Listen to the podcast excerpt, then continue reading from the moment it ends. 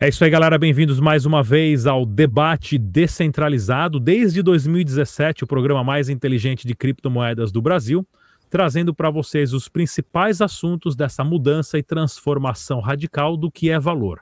Estamos digitalizando tudo que você possa imaginar que era dinheirinho de papel para o fantástico mundo do blockchain e das criptomoedas. No programa de hoje nós temos aqui o Denis Rocha, ele que é o CEO da Declare Cripto, e também o Arthur Campos, um influenciador de criptomoedas, presente no YouTube, ensinando as pessoas já há anos também sobre essa transformação.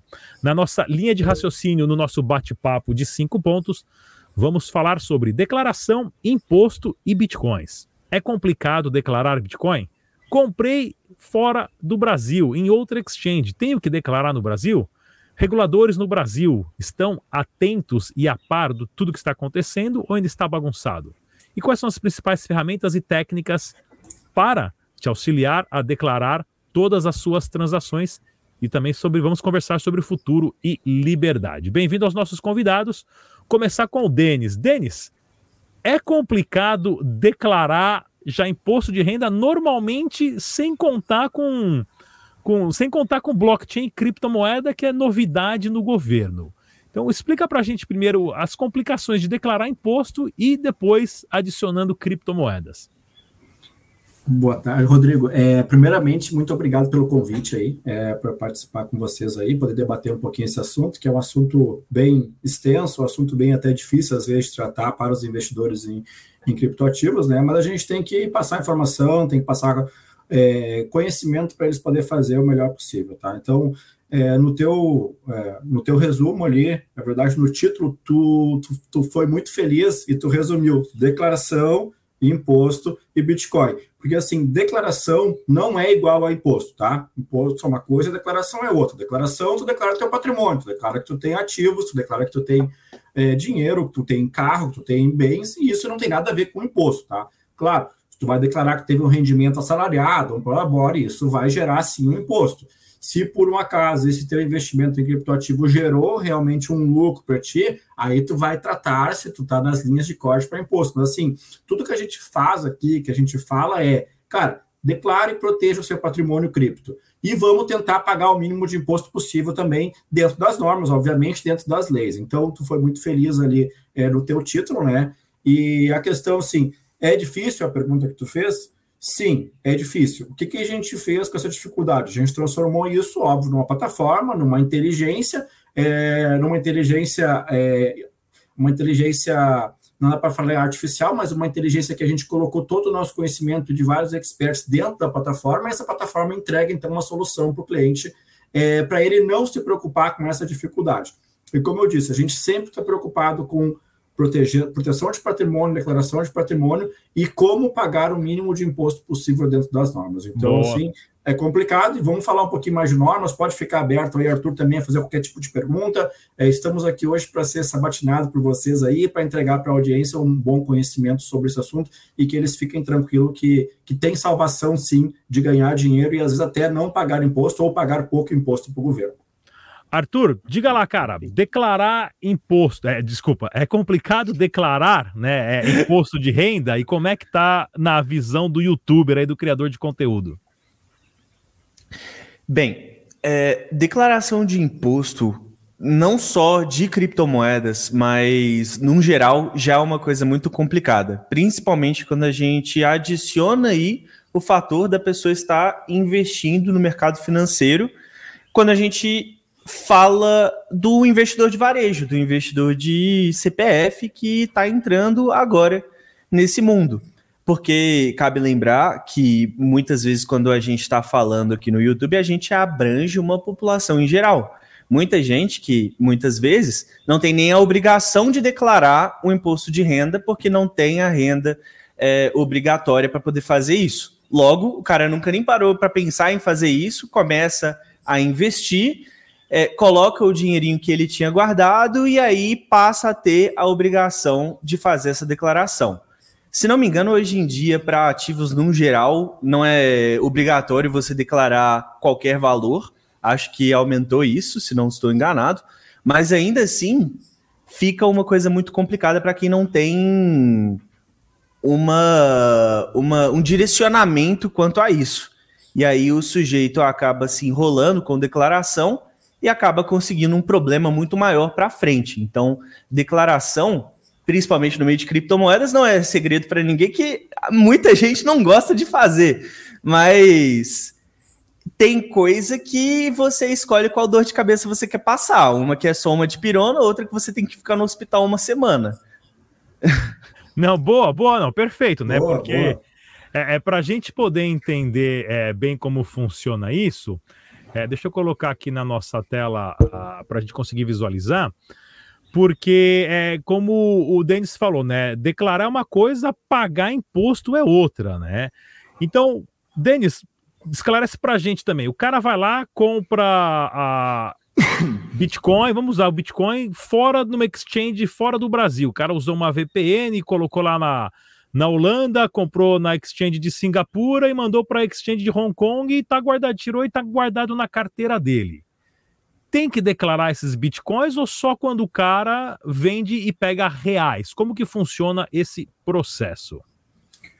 Rodrigo, eu vou pegar um gancho ali do que o Arthur falou, né? A questão dos limites, né? A gente sabe que tem sim os limites, né? Que pequenos investidores têm algumas limitações que eles é, deixam de ter que fazer algum tipo de declaração ou pagamento de imposto e até de registro de patrimônio. Então, hoje, é, desde o ano passado e esse ano também no imposto de renda, o limite é quem tem acima de 5 mil reais em qualquer tipo de criptoativos para declarar lá no final do ano o patrimônio, dizendo, ah, eu tenho 6 mil, tenho 10, tenho 20, tenho 100, tenho 200 mil em em criptoativo. Claro que lá tu vai ter que declarar qual cripto tu tem e qual o custo de aquisição que tu teve para quando tu for vender, tu vai ver se vai ter lucro ou não.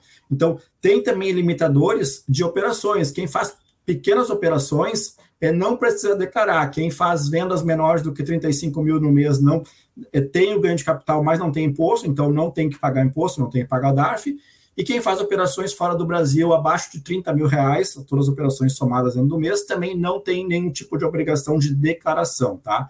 Então, assim, é, é, foi bom Arthur falar isso, é, porque são realmente limitadores para pequenos investidores, para aquele cara que tem mil, dois mil, três mil, cinco mil, não tem nada. Aquele cara que tem até 30 mil, faz poucas operações, também não, claro, mas se ele tem 20 mil e faz muitas operações, ele vai entrar no limitador mensal é, de declaração, é, e vai também, se tiver lucro, vai entrar no limitador de pagamento de imposto. Só que, assim, a gente tenta passar essa informação bem clara e bem aberta é, para que o cara possa entender o que, que ele está fazendo, entender daqui a pouco se ele consegue ficar abaixo de um certo limite, ele não vai ter problema nenhum. Mas claro que ele tem que ter esse conhecimento e, e tem que analisar o que está fazendo e saber o que está fazendo, tá? É, agora sim, Rodrigo, eu respondo a tua pergunta diretamente, tá?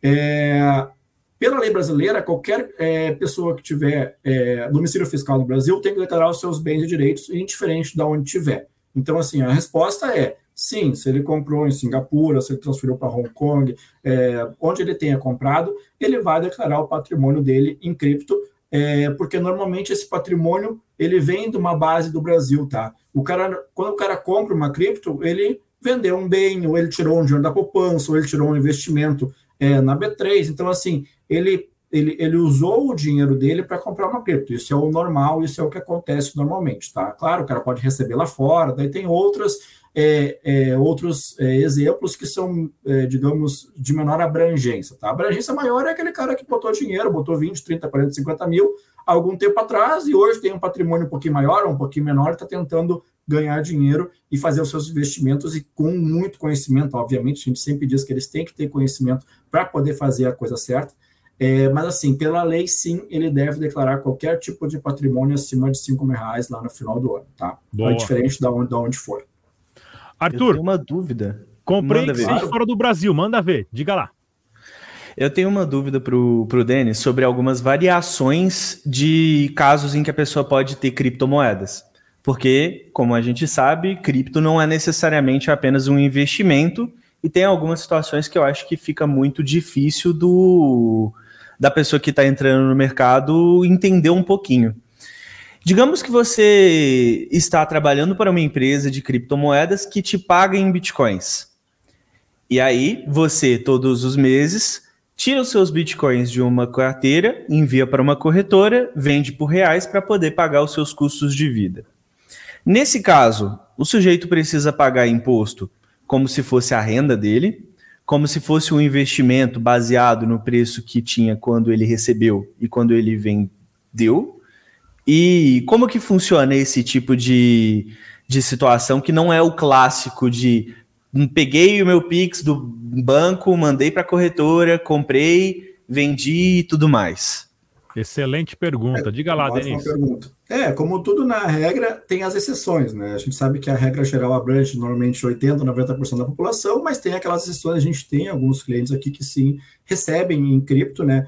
Mas assim, a gente gosta de deixar isso bem claro que é, se tu tem um rendimento de um trabalho que tenha feito, é uma legislação trabalhista, não tem nada a ver com, com cripto, não tem nada a ver com é, questão de investimento, tu tem uma relação trabalhista que pode ser fora do Brasil, que pode ser no Brasil, e que tem as leis trabalhistas brasileiras lá que, que tem que, que o cara tem que seguir, vamos falar, a empresa que está pagando e o cara que está recebendo tem os seus direitos. Então, assim, a gente sabe que essa exceção acontece e que isso a, a lei trabalhista não está tão assim atualizada nesse ponto de receber em criptoativos, mas assim, o que, que a gente indica aqui tecnicamente, tá?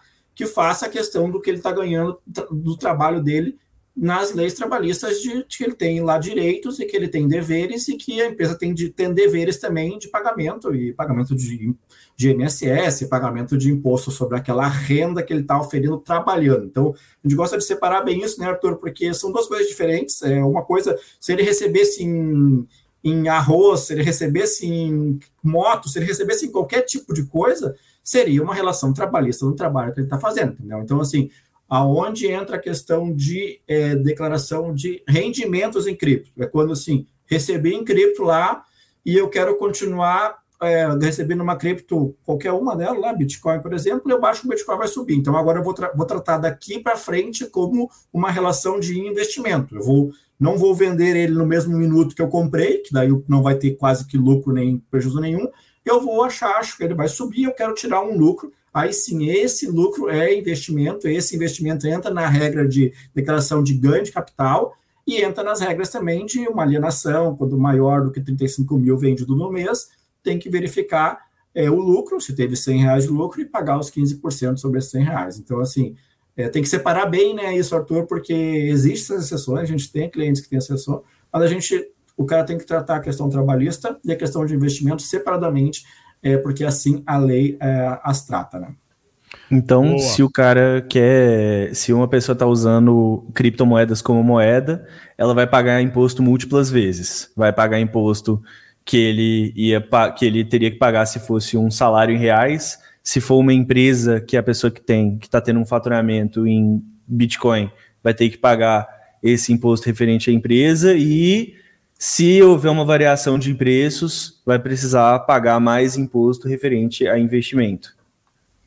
É, sim, a resposta é dura, tá? É uma resposta que é sim. É como tudo no Brasil, que quando tu, vou te dar um outro exemplo, quando tu vai no mercado lá e tu compra lá um quilo de feijão, aquele feijão, quem sacou pagou imposto, o cara que colheu pagou imposto, o cara que vendeu a semente lá para plantar o feijão pagou imposto. Então, infelizmente, no Brasil, toda a rentabilidade, todo o rendimento e toda a questão que tu está buscando ter, não, ainda não temos o IVA que está vindo, que está sendo discutido agora, que é o imposto único finalizado lá. Então, assim, toda a cadeia, cada, é, cada uma das cadeias e das coisas que acontecem, elas têm a sua lei e tem o seu imposto ou não imposto. Também tem limitadores é, abaixo de, de acho que vou aumentar agora o limite para quase 30 mil, mas estava acho que 24 mil, abaixo de 24 mil no ano de rendimento assalariado não tem imposto de renda, então assim, é, mas sim, cada coisa é uma coisa, cada coisa tem a sua avaliação, tem o seu imposto, e a empresa que ganha dinheiro fazendo alguma coisa, vendendo qualquer coisa, seja cripto, seja arroz, seja feijão,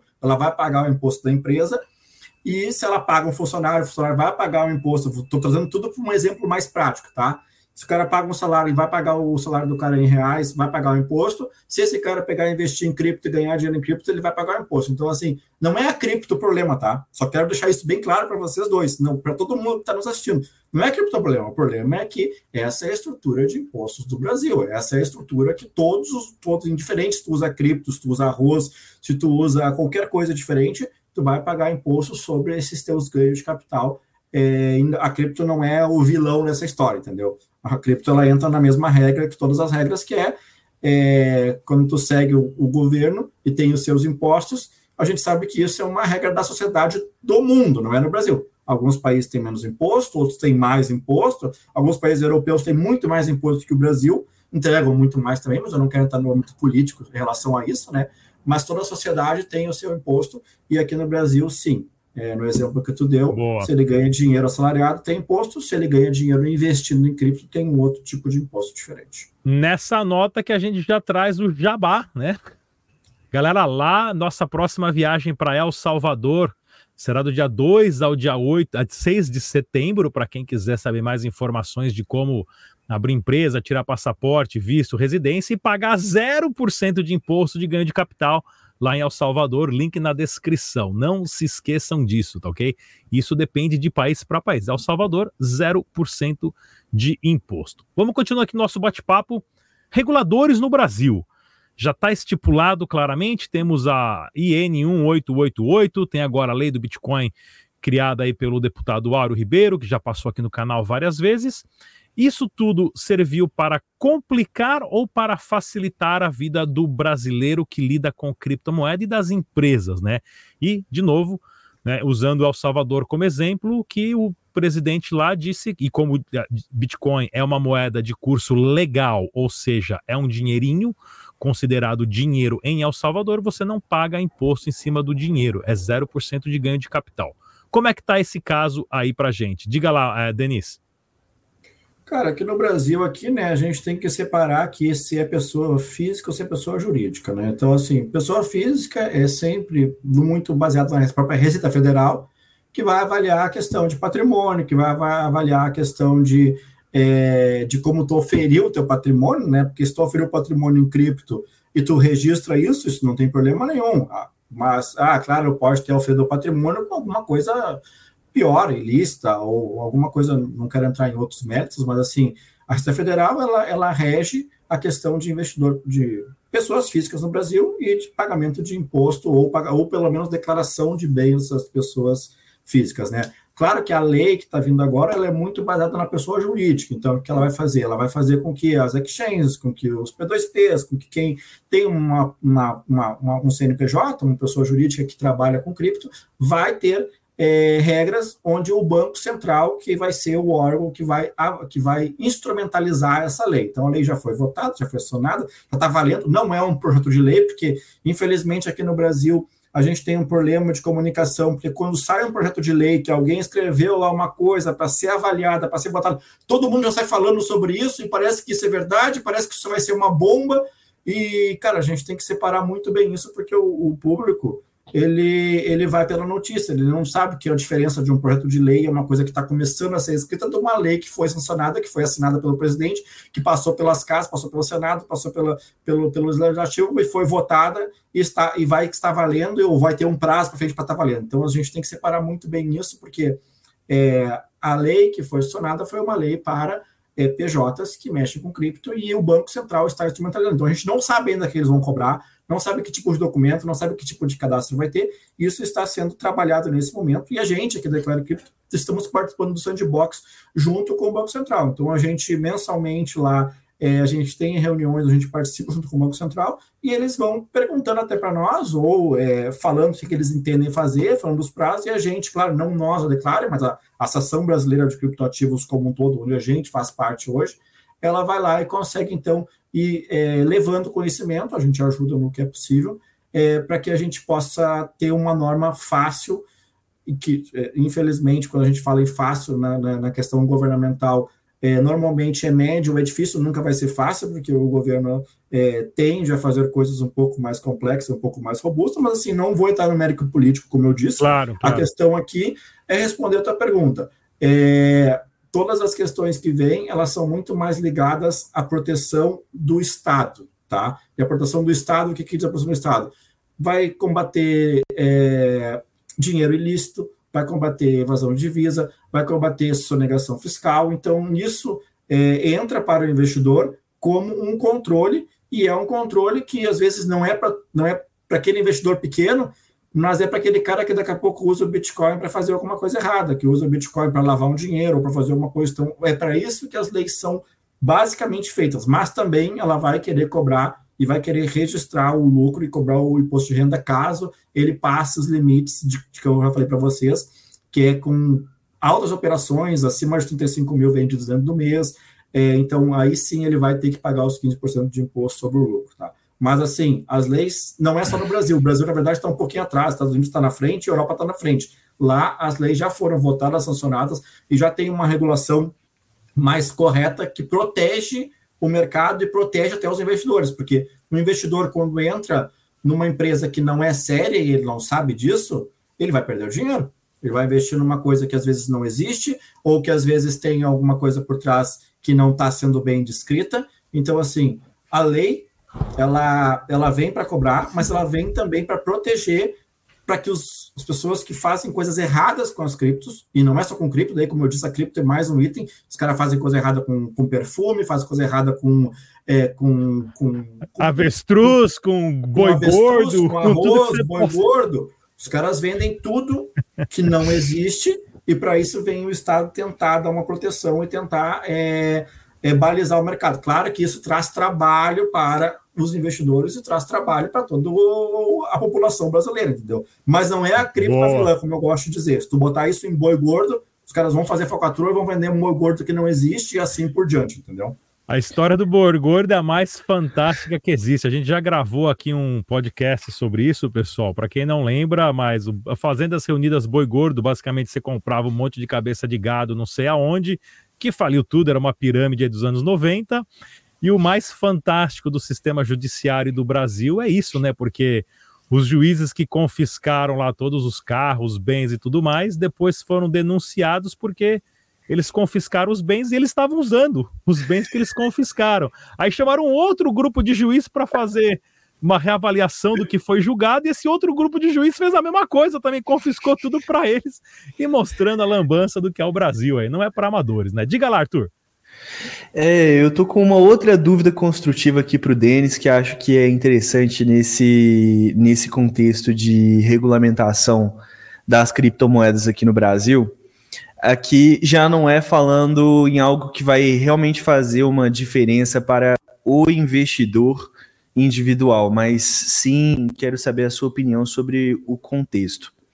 Como você comentou, é, que eles estão focando em fazer regulamentações que protejam o Estado e que impeçam coisas como usar criptomoedas para fazer lavagem de dinheiro e, e tudo mais. Existe, para quem já está mais aprofundado no mercado cripto, vocês dois com certeza estão muito cientes disso, o dinheiro que é utilizado para fazer movimentações ilegais é o dinheiro fiduciário. E criptomoedas, por serem, na maioria das vezes, quase 100% transparentes, são um péssimo veículo para fazer esse tipo de coisa. Será que, por ter essa discussão no contexto de fazer a regulamentação, essas pessoas que estão que estão com essa ou com, que estão destinadas para fazer isso têm a a, a capacidade técnica, o conhecimento de estarem fazendo um bom trabalho nesse sentido? E... Boa, boa, boa pergunta, porque a gente já entra aqui no próximo tópico, né? Ferramentas e técnicas, Denis, né? Quais são as ferramentas e técnicas, complementando a pergunta do Arthur, usadas hoje? Desculpa, Arthur, pode continuar. Tudo bem.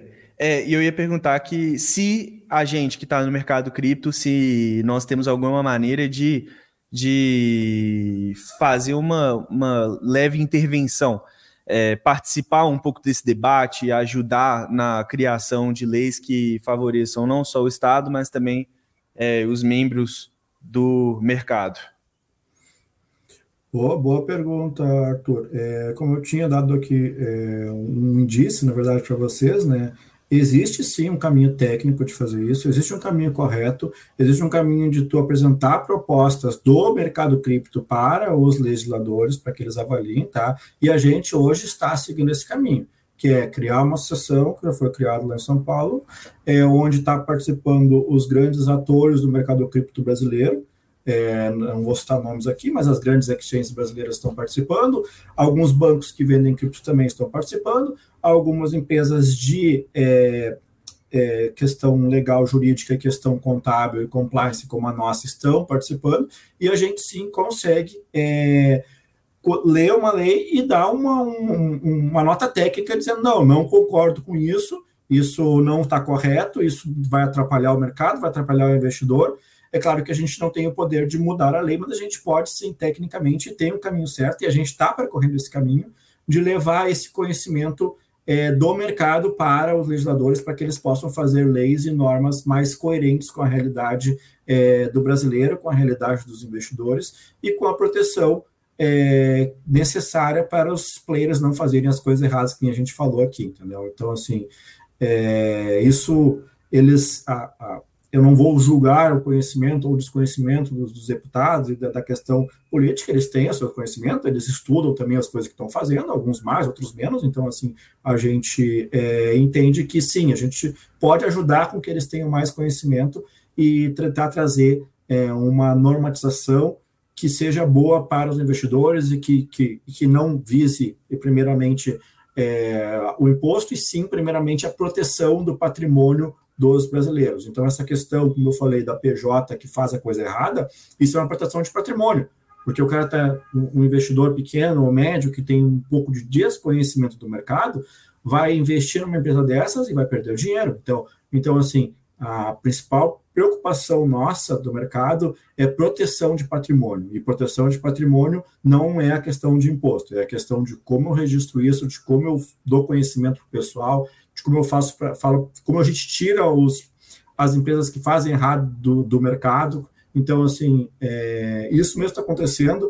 É, eu tenho que, que, dizer que eu, Denis, penso que os legisladores estão buscando conhecimento, estão perguntando um pouco mais sobre o mercado, estão conversando com os grandes players do mercado brasileiro, principalmente onde eu participo, e perguntando, cara, o que, que tu acha disso? Dá uma analisada nisso. Então, assim, a gente está conseguindo sim levar é, a questão de que isso proteja o, o patrimônio e que diminua o mínimo de imposto possível. Então, essa é uma queda de braço que a gente está conseguindo é, ter hoje e passar informação para eles. Então, é muito importante, né? A gente já entrou, o Rodrigo falou de, de ferramentas e de, é, e de técnicas, né? As técnicas, elas vêm normalmente da contabilidade normal, né? Então, assim, é, a técnica vem do cara, se tu teve realmente um lucro, tu vai ter um imposto a pagar sobre esse lucro, como em qualquer sociedade. Ah, mas eu não sei se eu tive lucro. Aí tu vai entrar uma ferramenta, daí vai entrar uma Declare Cripto, vai entrar uma outra ferramenta, vai entrar um contador fazendo isso manualmente, vai entrar o próprio investidor, daqui a pouco que gosta muito de fazer os seus cálculos, tem o Excel e vai botar lá duas, três, cinco, dez, cem mil linhas no Excel, vai fazer os seus cálculos. Então, assim, o que, que a gente traz aqui? A gente traz basicamente conhecimento sobre as leis e conhecimento de que é, declaração é diferente de imposto e que a gente aqui faz com que o imposto seja o mínimo possível ou até zero, levando conhecimento para os investidores, entendeu? Ah, mas o cara é muito grande, o cara faz um milhão de operações, o cara tem 10 mil de lucro, 20 mil de lucro. Esse cara com certeza vai precisar de uma ferramenta, uma ferramenta tipo a nossa, que vai buscar todos os custos de aquisição corretos, minuto a minuto, operação a operação, e quando ele fizer uma venda, vai dizer, cara, tu teve 10 reais de lucro nessa venda, nessa outra venda tu teve 100, nessa outra venda tu teve mil, ultrapassou os limites, tu, é, tu, tu, tu, tem que vai ter, tu ganhou 100 mil reais no mês, tu tem 100 mil, vai aumentar o teu patrimônio, vamos dizer que tu tinha 200, agora tu tem 300. Cara, tu vai ter que pagar 15% sobre esses 100 mil de lucro para te poder dizer que agora tu tem 300. Menos 15, tu tem 285 mil reais, que são teus, patrimônio teu, registrado no teu imposto de renda como bens, como direito teu, e que tu pode usar e pode trazer para o mundo real ou vice-versa e comprar um carro, comprar uma casa, comprar o que tu quiser, entendeu? Então, assim, as técnicas existem, a ferramenta é fazer isso da forma mais tecnológica possível, com API, buscando os extratos, como tu mesmo falou, Arthur, das blockchains que são públicas, que são blockchains onde todo mundo tem acesso às operações de qualquer carteira, não se sabe a identificação do dono da carteira, obviamente, e isso ele vai passar para nós privadamente, e a gente vai lá e vai buscar na API da blockchain. Então, o caminho de fazer a proteção do patrimônio e pagar o mínimo imposto possível é conhecimento. E é isso que eu estou tentando trazer aqui para o pessoal, o pessoal entender as leis, as normas e poder se enquadrar, principalmente se ele for um pequeno investidor, aonde ele pode ter um lucro bom anualmente e não pagar nenhum imposto. Depende, claro, da, da do, do, tipo de movimentação que ele faz mensalmente, se é uma movimentação pequena, se é um holder que consegue vender depois pequeno também, por mais que ele tenha um patrimônio de 200, 300 mil, ele pode ir vendendo isso é, com o limitador de 35 mil, então 34,999 todo mês de venda, se ele tiver lucro, o imposto é zero, diferente do lucro, se o lucro for 1%, 2%, 3%, 10%, 50% desses 34,999. Então, assim, esse conhecimento é que a gente tenta botar na cabeça do pessoal. A plataforma e a ferramenta, a gente faz para quê? Porque o cara não perca tempo, porque se ele vai fazer isso na mão grande, ele vai perder um tempo gigante, vai perder um, dois, três, quatro, cinco dias do mês. Quase impossível isso. também, né? Um day trade que faz tamanho. milhões é. de operações com o botzinho dele lá, querer fazer isso manual, né? Impossível. Ah, não, aí, aí vira impossível, mas não é aquele cara mediano, faz ali, mesmo fazendo 50, 100 operações por mês, tu vai fazer isso linha a linha, compra, compra, venda, venda, é um trabalho. Qual o custo que tu pagou? Tu vai saber o custo exato que tu pagou? A gente tem o custo do minuto de todas as criptos em qualquer minuto que tu quiser que a gente comprou esse, esse, esse banco de dados mundial, entendeu? Então, assim, fazer isso no Excel é trabalhoso ou impossível, que nem tu falou, André. Opa, apertei o botão errado. Boa. É, vamos lá então para a gente uh, finalizar aqui futuro e liberdade. Arthur Campos, como que você vê tudo isso em relação ao futuro das criptomoedas e liberdade do indivíduo? Vamos ter aí um futuro 1984, tudo controlado pelo Estado malvadão, ou vamos continuar aí vivendo a nossa vida e só usando tudo digital a partir de agora? Bem, o, eu acho que existe uma, uma, uma diferença muito grande de opiniões entre pessoas dentro do mercado enquanto tudo quanto é essa eh, opinião, pô, o Estado malvadão vai fazer essa regulamentação aqui e eu vou ter que pagar imposto. Antes não tinha, eu então achava que não tinha, mas tinha. Só que, querendo ou não, regulamentação vai acontecer. Goste a gente ou não, e em todo quanto é lugar acontece, assim como acontece com toda indústria que começa a ficar relevante. Se é, a gente ficar ligado no que está acontecendo, como que a gente pode usar dessas regulamentações para pagar o mínimo possível de imposto dentro da lei. Claro, não estamos falando aqui de, de fazer uma sonegação, estamos falando de evitar ao máximo possível sem cometer um crime. Isso aí é o, o, é o caminho que a gente tem para fazer. E a, a liberdade do indivíduo ela, ela sempre vai estar tá um pouco a par com, com o que governo acaba fazendo ou não fazendo. Mas é, tem coisas que, que não sei se é tão bom assim ficar batendo a cabeça no muro. Tem coisa que é interessante você só focar no seu, ter uma liberdade financeira individual e utilizar das criptomoedas para viver a melhor vida possível, pagando imposto, queira você ou não. Só que fique ligado para fazer isso com o com soma de pirona, ao invés de uma semana no hospital. Boa. Denis, futuro e liberdade, como que estamos é, nesse caminho? Cara, pegando um gancho do Arthur ali, né, a questão da dipirona, ficar uma semana no hospital, cara, é exatamente isso que a gente faz, tá, Arthur? Mas o que a gente faz aqui? A gente faz com que o cara não tenha, não fique uma semana no hospital. Ele vai ter uma dor de cabeça, sim, ele vai ter que se preocupar com isso, ele vai ter que, que é, contratar um serviço, gastar um pouco às vezes para fazer isso, só que isso não é nem perto de que se a Receita Federal, por exemplo, pegar e pedir as documentações dele dos últimos cinco anos. E daí não vai ser só cripto vai ser a documentação do extrato bancário do cara que ele pode pedir, vai ser a documentação do que, que ele ganhou, é, que, que ele tem mais de bens e direitos, de onde é que ele ganhou o dinheiro, daqui a pouco vai vir uma multa de cinco anos para trás, que ela é para quebrar o cara, literalmente, falando assim, bem, bem chulo, né? É, por quê? Porque isso vai deixar o cara no hospital, isso vai fazer com que ele perca um patrimônio. Então, assim, a gente aqui tenta ser a de pirona para que ele não tenha, que ele não vá parar para o hospital. Vai uma dor de cabeça? Sim, uma dor de cabeça. Tem que ter conhecimento? Sim. Tem que estudar um pouquinho, é, tem que depois nas operações, daqui para frente, ter um pouco mais de conhecimento do que está fazendo e sabendo, ah, eu vou realmente gerar esse imposto aqui porque eu quero, eu estou ganhando dinheiro e eu preciso usar esse dinheiro do mundo real. Então, assim, a gente tem clientes aqui como exemplo que o cara faz 100, 200 mil de lucro todo mês, o cara faz 3, 4 milhões de operação.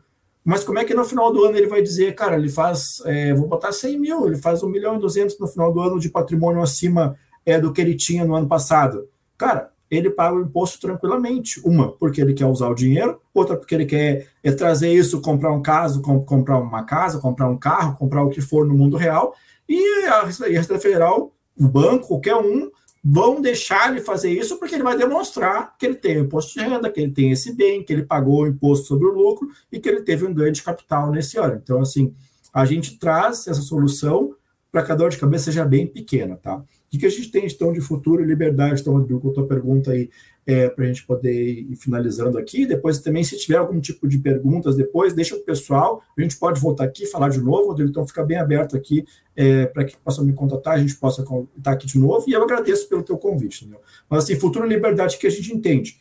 Como o Rodrigo falou, não é o Brasil que está fazendo isso, é o mundo que está fazendo isso. É os Estados Unidos, é a Europa, é a, a, a próprios países aqui que, que têm o um imposto zerado, que nem é, o Rodrigo falou, mas eles têm uma legislação para isso. Está escrito lá que essa, que essa é a norma, está escrito que essa é a regra lá. Enquanto isso não mudar, essa regra está valendo e, e, o cara vai conseguir ter o patrimônio dele é, em El Salvador, ou em qualquer país que ele, que, ele, que ele quiser ter, entendeu? Então, assim, e o futuro, isso, cara, me traz uma questão social, né? Nós temos uma sociedade, nós temos regras da sociedade que todo mundo, bem ou mal, tem que seguir. O cara não pode ir lá fazer um roubo ou fazer um ato criminoso. Cara, isso é contra a sociedade. Não é eu que estou impondo isso, não é a Federal, não é o Brasil. É todo o, o, todos os países do mundo, eles têm uma regra social. E a regra social faz com que ele tenha o registro e com que, se ele teve um ganho, ele pague um imposto para que esse imposto possa trazer a benfeitoria social para a máquina pública. Ah, se o político usa bem ou se usa mal o dinheiro, há uma discussão política gigantesca no Brasil, infelizmente, que é horrível, porque normalmente usa mal o dinheiro, mas eu não vou julgar isso, não quero entrar nesse mérito. É, mas o que eu digo é que, cara, o futuro ele sempre vai ser ligado à sociedade. Se a sociedade quiser mudar o futuro, ela vai ter que mudar como sociedade. Não é um indivíduo ou uma empresa é, não vai mudar as leis. Ela vai sim, se ela se juntar com outras empresas, ela vai poder, como eu disse, é, dar instruções mais técnicas para que as leis sejam feitas da melhor maneira possível. É, mas, assim, o futuro é proteja o seu patrimônio, declare o seu patrimônio e tenha conhecimento para pagar o mínimo imposto possível ou 0% ou zero de imposto, caso tu seja um investidor pequeno, médio, entendeu? Isso é o que eu, que eu acho que vai ter de futuro, e não é só aqui, qualquer lugar do mundo que ele for, ele vai ter que ter esse conhecimento e vai ter que andar conforme as normas da sociedade onde ele está inserido. Se é brasileiro ou se tem domicílio fiscal no Brasil, está inserido na sociedade brasileira. Boa. Bem, eu sempre digo que cada país tem o político que merece, né? Então, para deixar o pessoal pensando, mas eu queria agradecer mais uma vez a presença do Arthur Campos, o influenciador e youtuber focado em criptomoedas, e também ao Denis Rocha, CEO do declarecripto.com.br. Pessoal, vou deixar o link na descrição para quem quiser acessar e ter mais informações. Muito obrigado pela presença dos dois. A gente se vê na próxima, pessoal. Tchau.